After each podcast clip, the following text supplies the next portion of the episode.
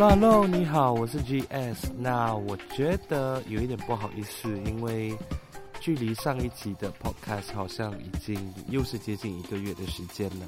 那为什么我会突然想要录这一集？主要原因是因为我不小心去到我 Sound On 的后台检查我的数据，然后。就很偶然的发现到，哎，原来订阅者比我想象中的多很多，哎，然后我就突然间吓到说，这些人，我真的是想跟你说一声对不起，因为我真的到现在这一秒才知道说，原来我的订阅者。这么多，跟其他的 podcast 比起来，我的订阅者算少，但是因为我更新的很慢，所以我就会觉得自己好像没有很负责任。所以当我看到那个订阅者的数字的时候，我真的很想跟订阅的那些人说对不起，我回来了。然后我希望。还是回到每个礼拜一集讲而已啦，因为我不知道我做不做得到，所以这一集的 podcast 纯粹就是想要跟大家聊聊二零二零年的一些经历，然后也想要跟大家分享一下，说到底明年就是二零二一年，我们到底可不可以旅行？我觉得如果你是跟我一样喜欢旅行的人。二零二零年对你来说，生活相对的变得非常的简单，然后你应该也有比较多的时间跟你的家人朋友聚在一起，对不对？然后你也可以就是比较放心的，如果你还有工作的话啦，你就可以很放心的花钱，就是跟朋友吃喝玩乐，因为你的钱都不需要存下来，然后出国旅行这样子。那我觉得这是好处啦，就是今年这个疫情对，我不知道在台湾的朋友怎么样，可是在马来西亚的我其实是非常羡慕在台湾的朋友，因为你也知道最近。蔡依林的演唱会，田馥甄的演唱会，我真的是觉得啊，台湾的朋友这个时间点能够聚集在一起看演唱会，感受音乐的那种美好，真的真的是很幸福。我真的觉得台湾的朋友真的很幸福，所以我不知道这一天。什么时候才会发生在马来西亚？但是我相信我们对生活总是要抱持着期待的。我觉得从我讲话的速度，跟我聊的东西，你应该知道这一集我真的没有太大的重点要分享。我甚至连稿都没有准备，因为如果我设定主题的话，一般上我的 podcast 是会准备我的讲稿，然后我会跟着几个主轴在分享我想要分享的东西。但是这一集我真的就是抱着一种。很想要跟你说说话，然后很想要跟你分享，到底这一年来，呃，地球上的人都经历了什么？你经历了什么？我经历了什么？然后这一年来我最大的感受到底又是什么？那毕竟这还是一档旅游节目，所以我主要还是会分享我在今年对于旅行的想法。其实如果你不知道的话，呃，马来西亚这边的疫情是在二零二零年三月中。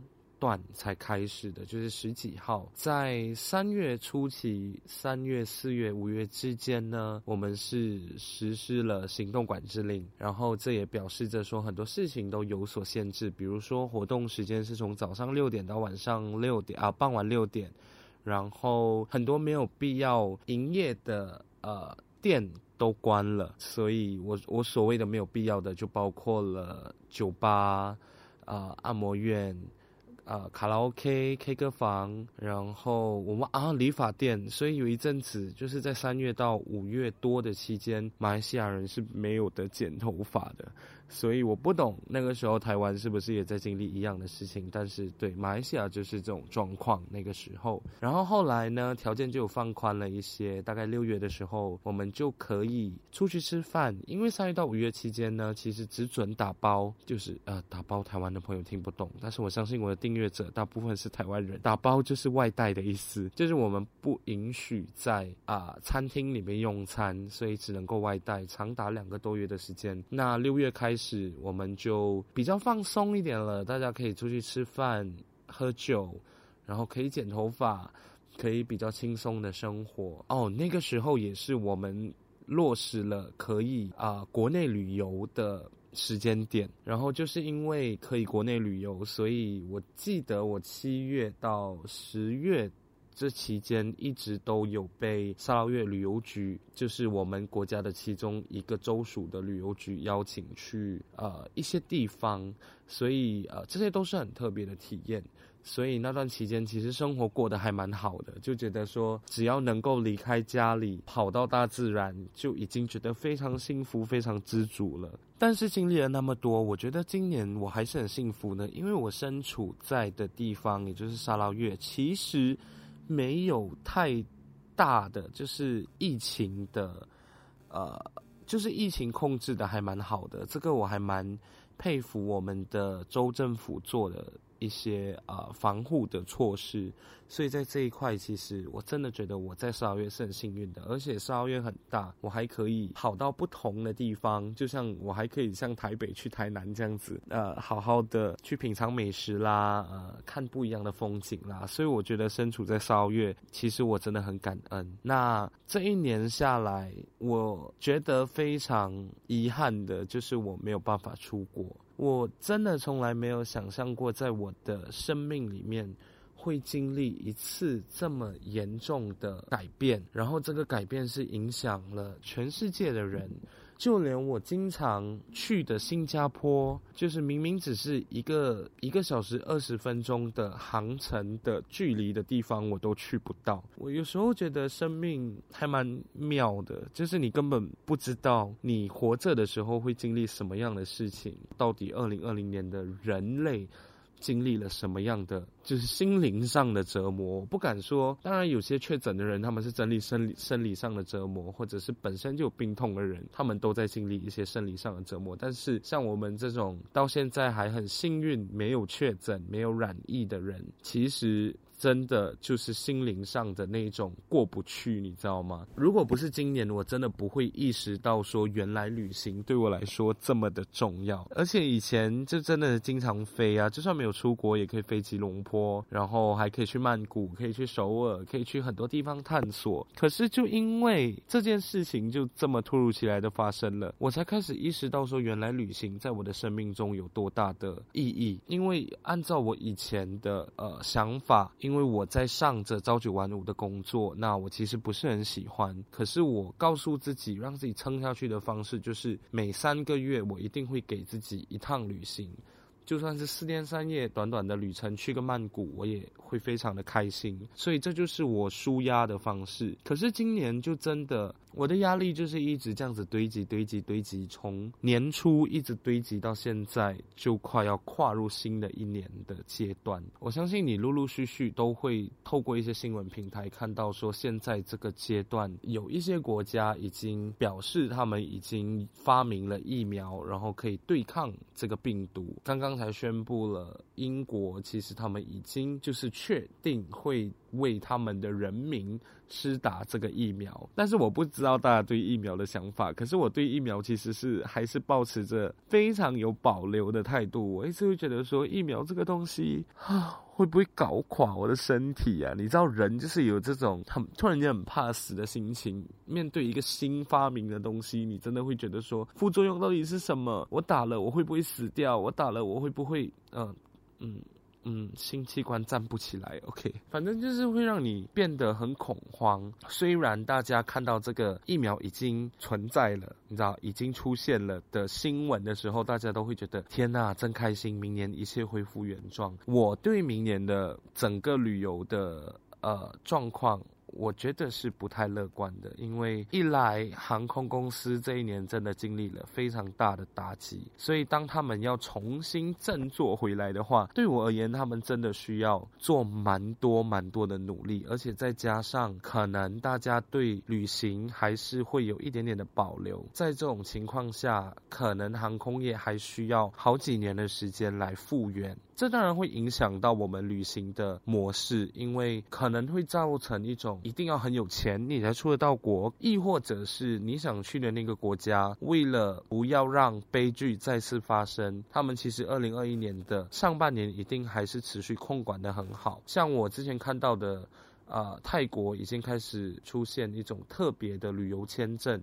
但是那个旅游签证听起来好像可以去泰国旅游了，对不对？可是呢，泰国的旅游签证呢，就是发给那种想要在泰国居住长达九十天，或者是超过九十天的。那一种签证，而且你去到那边，你还需要十四天的隔离。回来的时候呢，你如果想要回到马回到马来西亚，是不是又要再隔离呢？所以我觉得整个旅游生态还是会一直处于非常低迷的状态啦。就算我真的有心想要去旅行，可是我也无法就是承担我需要背负的那种。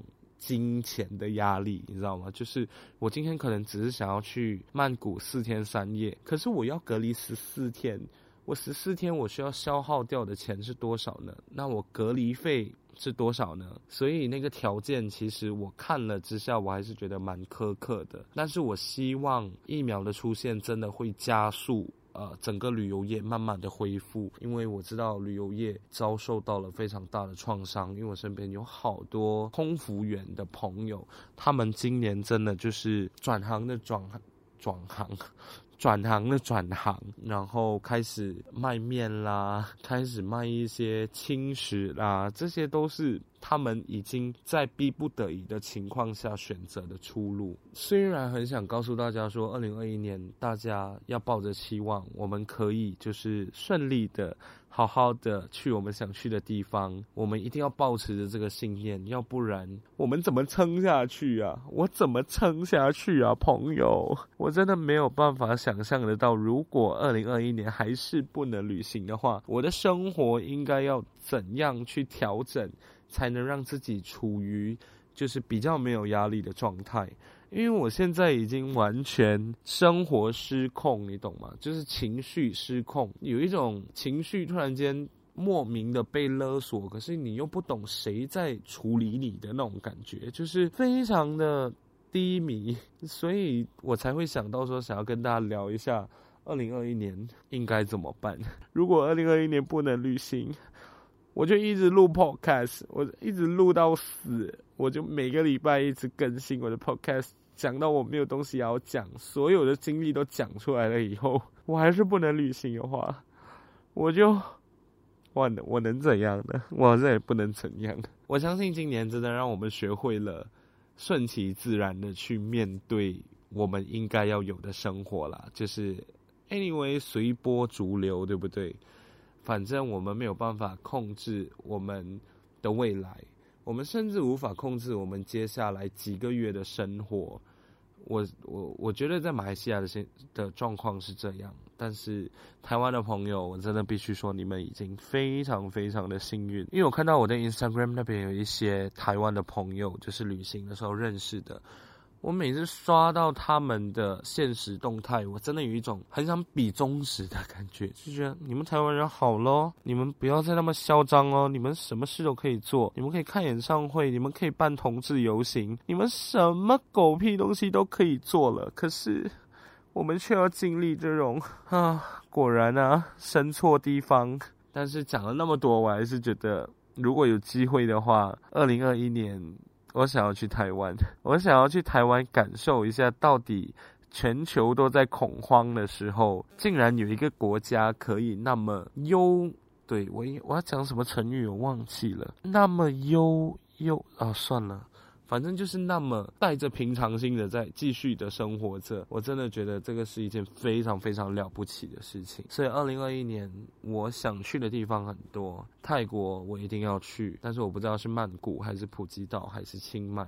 新加坡我想要去，因为我太想念新加坡的人文艺术啊，呃，没有人文只有艺术，他们的人文很差，新加坡的人文真的非常差。然后，sorry，对不起得罪新加坡啊，呃，然后台湾。台湾真的是我真的很想放进我的口袋名单的一个国家。虽然我一直觉得台湾的食物，因为我去过好几次了，我真的觉得呃还 OK。但是因为在 Podcast，所以我讲还 OK。如果我跟朋友聊的话，我就会讲还好。呃，我就想要去台湾看看一下，到底没有什么改变的台湾对我来讲会有什么样的感受。所以。我觉得这一集的 podcast 也录得够长了，二十分钟，我也不想要就是再拖下去，因为我整集都在讲废话。我很少那么漫无目的的跟你分享事情，因为我觉得 podcast 应该要有它的主题跟它应该要有的质感。但是，嗯，我的 podcast 有什么质感啊？你们那些订阅者给我多么大的压力，但是我还是很希望大家订阅啦，因为我真的不知道原来订阅的人数比我想象中多那么多，所以我会努力的。我真的答应大家，我这做 podcast 做到死，不要。